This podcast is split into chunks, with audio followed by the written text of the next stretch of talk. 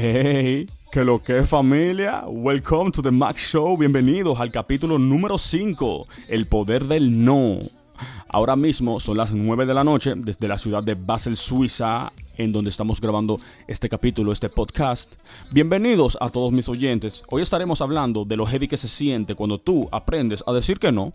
Y por más simple que se escuche esa palabrita, tiene un poder inmenso y si aprendes a ejecutarla, te puede cambiar la vida. Así que no se vayan, que esto está a punto de empezar. Let's go, baby. Yeah. Let's take 'em back. Hey, ya sí estamos de vuelta. Bienvenidos a The Max Show. Entonces, mi gente, ¿cómo así que el no? El poder del no. Bueno, miren, familia.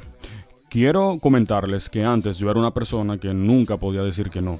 Y si lo decía, a los 5 minutos terminaba autoconvenciéndome de que sí tenía que hacerle el favor a esa persona.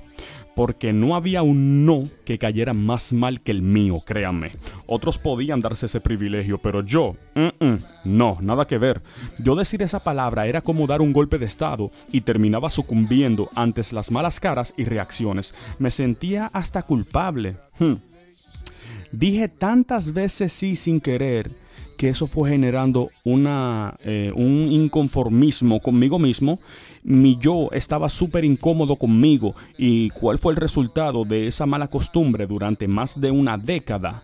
La depresión, la ansiedad, todos esos fenómenos se apoderaron de mí. Yo me decía, pero Max, tú no eres así. ¿Qué te pasa? ¿Por qué te sientes así si eres un tipo burlón, chistoso y con gracia? Sabía hacer reír a muchas personas, pero yo no sabía cómo hacerme feliz a mí mismo y ni mi entorno sabía cómo hacerlo tampoco.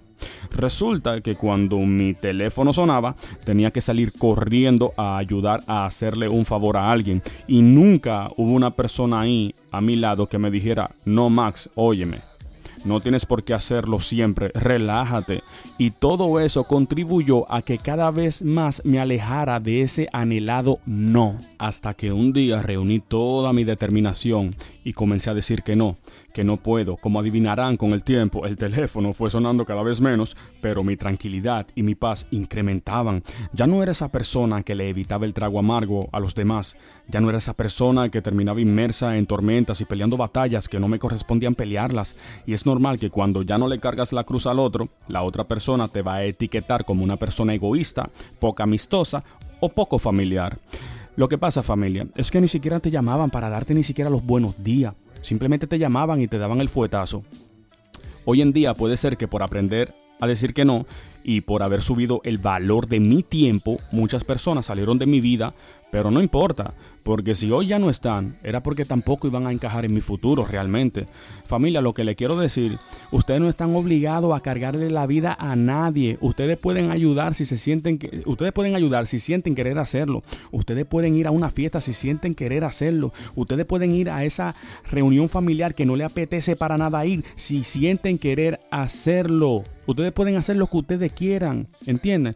Pero si no quieren, simplemente digan que no. Ustedes no saben la sensación de liberación que genera eso. Para mis 34 años me regalé el poder del no. Y como dice un viejo refrán, tú quieres saber si alguien es puro de verdad contigo, obsérvalo, cómo te trata después que ya no necesita de ti. Esto fue Max en el mic. This was the Max Show. Let's go, baby. Yeah. Let's take 'em back.